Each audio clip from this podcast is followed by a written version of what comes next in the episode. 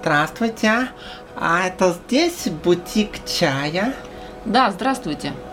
А можете порекомендовать мне что-нибудь актуальное? А в каком смысле актуальное? Ну что модно пить в этом сезоне? Вы же должны знать, вы же бутик. А вы какой чай предпочитаете? О, я люблю все самое современное. Нельзя же отставать от жизни, мы же в Воронеже, а не в каком-нибудь Гуанчжоу. Воронеж never sleeps, м? Ну, из новинок у нас есть свежие зеленые чаи весеннего сбора, предясностные. Вот и вот. М, Ну это же просто зеленый чай, скучно. А, Мне нужно что-то эксклюзивное, понимаете? Настоящий хит. Ну тогда попробуйте фиолетовый пуэр. Он сейчас очень популярен. Вы что, издеваетесь? Что, видите на мне что-то фиолетовое? Фиолетовое уже почти два года никто не носит. Ладно бы там индиго или маджента хотя бы. Ну, а как насчет желтого? Он же всегда в моде. Желтый чай редкий, изысканный для настоящих знатоков. В древности его даже запрещено было вывозить из Китая. Вот еще не хватало связываться с какой-то контрабандой. Потом все эти древности, сложности. Я хочу что-то прогрессивное, динамичное, понимаете? О, кажется, я вас поняла. В таком случае вам подойдет вот это. О май гад, был какая прелесть! Боже мой, что это? Это смола пуэра. Вот это действительно эксклюзивная вещь. Сейчас ее мало кто знает, но скоро ее будут пить все. А в старину ее делали только для императора. Вау, а, это как раз для меня. Смотрите, просто заливаем ее водой, и она тут же растворяется. Видите? Все уже готово. Ой, а можно, а можно не водой, а блю красау. Знаете, я так люблю блю красау. Да, конечно, можно. Даже мохито. Один мой знакомый бармен именно так и делает. Вот, можете взять ее с собой в клуб или на какую-нибудь пати, и всегда будете в тренде. Ну, полный конец обеда. Вот теперь я вижу, что у вас настоящий чайный бутик. Спасибо вам. На здоровье!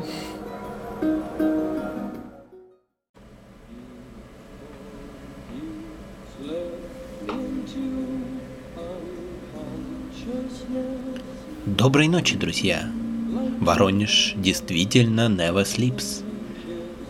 И в ночном эфире, как и всегда по вторникам, радио по РФМ.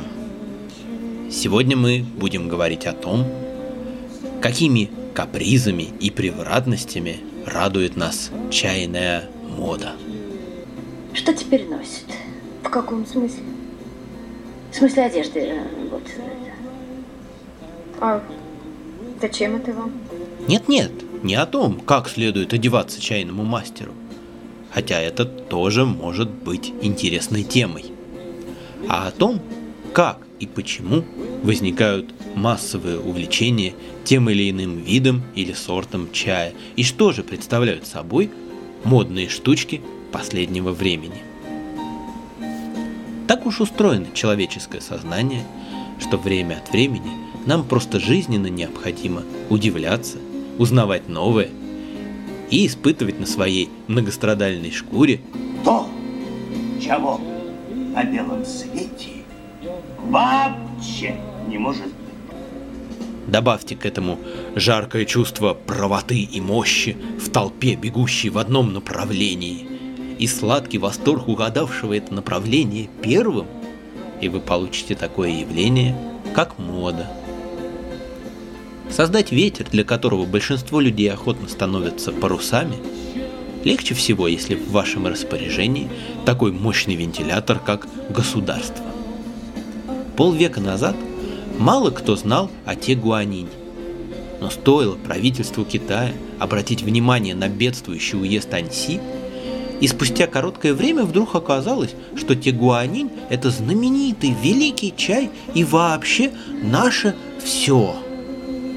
На этом примере выяснилось, что чай может быть не только волшебным пенделем для отстающих регионов, но и средством экспансии китайского влияния на мировой арене. Но чтобы народ не скучал, тренды следует регулярно менять. И следующей звездой по ряду стратегических соображений был назначен Дахунпао. Популярность его достигла такого уровня, что на одном из аукционов часть так называемых материнских кустов Дахунпао поставил до сих пор непревзойденный мировой рекорд цены – 40 тысяч долларов за 20 граммов. Но мериться пуэрами несколько лет спустя оказалось еще интереснее. Ведь пуэр с возрастом дорожает, обгоняя по прибыльности голубые фишки. МММ – это явление не российское, а общечеловеческое. Сколько там набежало? Волновался Леня. О, ё-моё! Куплю жене сапоги. Когда же выяснилось, что желающие купить в три дорого любой слегка повзрослевший пуэр, особенно шу, не выстраиваются в очередь, пузырь пуэрных инвестиций лопнул с оглушительным хлопком. И вот теперь восходит звезда красных чаев. Стремительно растет как их общий объем, так и их разнообразие. Становятся известными сорта, имевшие раньше сугубо местное значение. И создаются с нуля совершенно новые, как, например, Дзинь Мэй, золотые брови. Бровь должна быть тоненькая-тоненькая, как ниточка, удивленно приподнятая. Но я, я тоже не талон. Красные чаи начинают делать из того, из чего их никогда не делали. Например, красный лунзин. И это может только порадовать любителей чая. Но с другой стороны, на предмет моды резко растут цены. И платить за любимые дяньхуны и миньхуны теперь, увы, приходится больше. Кроме того, красные чаи начинают вытеснять другие, не менее любимые. Многие чаеводы в Уи постепенно переходят от производства янча к красным чаям. Оно и понятно. Красный чай делает намного легче, быстрее и менее рискованно, чем хороший утесный улун. И в результате уже стали появляться средние руки красные чаи, которые на голубом глазу пытаются выдать за настоящий дахунпао. А в глубине уже зарождается следующая волна. Хунаньские заводы традиционных черных чаев, заручившись поддержкой властей, расширяют производство, вкладываются в рекламу и активно экспериментируют. И, судя по всему, будущим общекитайским трендом вполне может стать чай горцев и кочевников. Государство – это, конечно, сила. Но и один человек тоже может сделать немало, особенно если он молод, харизматичен и достаточно понятен широким массам. Несколько песенок о китайском чае – спетых российскими рэперами Бастой и Гуфом. Чайный пьяница, как отмороженный фламинго Позитивно скалится, как собака Динго Чайный пьяница никогда не пятится Нажми паузу, буэр варится Любовь произвели на молодых искателей острых ощущений потрясающий эффект.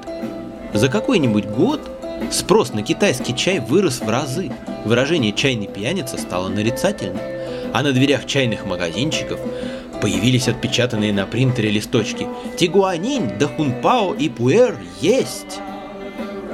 Невольно задумаешься, а так ли прав был борода Лев Николаевич относительно роли личности в истории? Укуси басту какая-нибудь другая муха, и юноши с нервными глазами пытались бы выговорить у прилавков хриплым шепотом Билачунь, Сыдзычунь и Дяньхун. Следующим законодателем мод – стал обаятельный и энергичный Григорий Потемкин. Это с его легкой руки появился миф о трех эксклюзивных сортах – черном тигуанин, светлом шуйсяне и галлюциногенном чао-джоу-ча. Этот пиар был обречен на успех. Черный тигуанин и светлый шуйсянь – это же так необычно, а галлюциногенный чао-джоу-ча – так захватывающе. На самом же деле, выдержанное сильно пропеченная тигуанин – явление давно известное и довольно специфическое. По вкусу не всем. Хорошие улуны способны храниться много лет, но для этого их нужно регулярно, чаще всего ежегодно, прогревать. В результате лет через 6-8 Тигуанин приобретает темный, близкий к черному цвет и характерный смолистый вкус, ну, а возраст придает ей глубину и спокойную силу. Растущий спрос на старую, так называемую лао, тигуанин, породил не то чтобы подделки, а, скажем так, технологии ускоренного состаривания, когда тигуанин зажаривают до черна в течение короткого времени. Раньше такой вариант называли као, а приготовленный традиционным способом чэнь-нянь или чунтуан. Но теперь имеет место колоссальная путаница в терминах, и сказать наверняка, что представляет собой каждый отдельный хей-улун, не попробовав, нельзя. Светлый шуйсянь действительно чайная экзотика, потому что речь не просто о шуйсяне слабой прожарки, а об особом продукте из деревни Наньян, недалеко от западно-фудзянского города Чанпин. Он имеет очень светлый, слабо скрученный лист и всегда спрессован в форме 7-граммовых прямоугольных брикетов. Для расширения кругозора попробовать его может быть и надо, но большого удовольствия не ждите. Впрочем, возможно, мне просто пока не попался хороший. Ну, а под галлюциногенным чао-джоу-ча понимаются самые обычные гуаньдунские улуны – фэнхуан даньцуны. Чао-джоу-ча – это и значит чай из чао-джоу, округа, где их и делают. Они ароматные, вкусные и, есть такое модное слово, атмосферные. Но особых психотропных свойств за ними, конечно, не водится. Есть, правда, специфическая чао-джоуская чайная церемония, в ходе которой чай заваривают чудовищно крепко – но и она скорее шокирующе отрезвляет, нежели сводит с ума. В общем, выражение «галлюциногенный Чао Джоу Ча» стало своего рода символом легковерия дилетантов, готовых принять всерьез любое преувеличение, лишь бы оно им было по вкусу. О темпора, о морс. Постоянно расцветают и увядают тренды калибром поменьше. Например, несколько лет не утихали споры вокруг ябао – бледно-зеленых или бледно-желтых, не полностью сформировавшихся почек, дающих очень прозрачный настой, немного напоминающий березовый сок, приводящих в восторг одних и оставляющих совершенно равнодушными других. Кто-то считал их особенно волшебным чаем, а кто-то наотрез отказывался видеть в них чай, предполагая, что это продукт из какого-то другого растения, пока наконец не выяснилось, что это действительно зимние побеги пуэрных деревьев. Стоили они немало – тогда как в Китае купить их можно практически за бесценок и никакого ажиотажа они не вызывают. Набирает обороты популярность фиолетового пуэра, чем я лично горд, поскольку этот тренд был мною предсказан. И снова есть как влюбленные в эту новинку энтузиасты, так и скептики, указывающие на то, что фиолетовое сырье было всегда, но никогда особо не ценилось. Встречаются как фиолетовые шены, так и шу. Фиолетовый пуэр отличается от обычного только сырьем, почками и листьями, имеющими бордовый или пурпурный оттенок. Есть разновидности пуэрных растений, на которых такие листья появляются либо в определенный сезон, либо вообще круглый год. В них много антоцианов и мало хлорофилла, и у них свой характерный вкус. На любителя. Растет и число технологических экспериментов с пуэрным сырьем. Все чаще встречаются частично ферментированные шены молодые, но уже похожие на красный или старый белый чай. Это очень вкусно и интересно. Этим новинкам можно только радоваться. Предсказываю и прорицаю, что в скором времени нас ждет всплеск интереса к пуэрной смоле, она же пуэрная паста, она же чакао. Это сухой экстракт чая, получаемый путем многочасового вываривания пуэрных листьев – эта технология проста и мало изменилась с древних времен. Твердая черная смола быстро и полностью растворяется в воде, образуя напиток темно-рубинового цвета, похожий на шупуэр, но с более прозрачным вкусом. Пуэрная смола недешева. Розничная цена 1 грамма доходит до 100 и более рублей. Правда, хватает 1 грамма на целых пол-литра воды. Но дорога она не из-за каких-то особенных свойств, а в первую очередь потому что на ее производство уходит много не самого дешевого сырья. Она снимает стресс, повышает работоспособность, помогает побороть намечающуюся простуду или неприятности с органами пищеварения. Но нельзя сказать, чтобы она в этом плане являла собой нечто уникальное. Не полностью угасла еще магия слов «белый пуэр». За десяток лет белым пуэром перебывали и шены с высоким содержанием почек, и прессованные ябао, и прессованные белые чаи, не имеющие к пуэру никакого отношения. И в итоге это словосочетание начисто утратило какую бы то ни было определенность. Но это лишь добавило ему притягательности. Из всего этого можно сделать вывод, что сгенерировать новый тренд совершенно нетрудно. Ловим моей опилки, да, да, да. Но хотят там и опилки, но кричалки и вопилки, а также шумелки, пыхтелки и сопелки. Сочиняю я неплохо иногда, да. Берете любой маломальски известный чай и присоединяйте к его названию какой-нибудь неподходящий эпитет. Лучше всего какой-нибудь дикий цвет. Вуаля! Синий дахунпао, оранжевый лунзин. Прекрасно. Можно было бы фантастически раскрутить любимый нами Дяньхун Дзиньхао, назвав его желтым Дяньхуном. Причем это была бы чистая правда. Он действительно желтого цвета. Или вот, например, пуэрный тигуанин. Хотя стоп, его уже придумали. Не верите? Погуглите. Речь о юннаньском чае сорта тигуанин, который якобы растет совсем рядом с пуэрными деревьями и пропитывается их экстраординарной энергетикой и потому должен цениться выше обычного. Ну, это примерно как если бы человек, взявший автограф у Арнольда Шварценеггера, стал требовать у своего босса прибавки к зарплате на том основании, что он теперь тоже немного того, терминатор. Ну и напоследок давайте спустимся с высот Поднебесной на грешную землю перекрестков и магнитов. Ну кто же не слышал о молочном и женьшеневом улунах?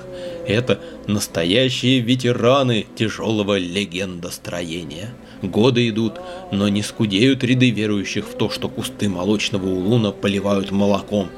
Дай-то бог еще, чтоб коровьим, а не чайных девственниц. А в женьшеневом Оолонге есть женьшень. Возможно, для кого-то это станет откровением, но в Китае с молоком вообще не ахти.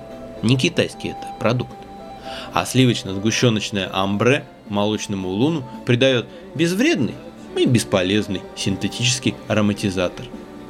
Дело в том, что у некоторых сортов тайваньских улунов, например, у дзинсюаня, есть природный легкий сливочный аромат, причем он заметнее у чаев высоких сортов. Он пришелся по вкусу европейцам, особенно англичанам, для которых молоко и чай вообще неразделимы. И плюс к этому они восприняли его как критерий высокого качества чая. Ну, раз вы так хотите, пожали плечами китайцы и дали задание своей химической промышленности, а за легендами дело, конечно же, не стало.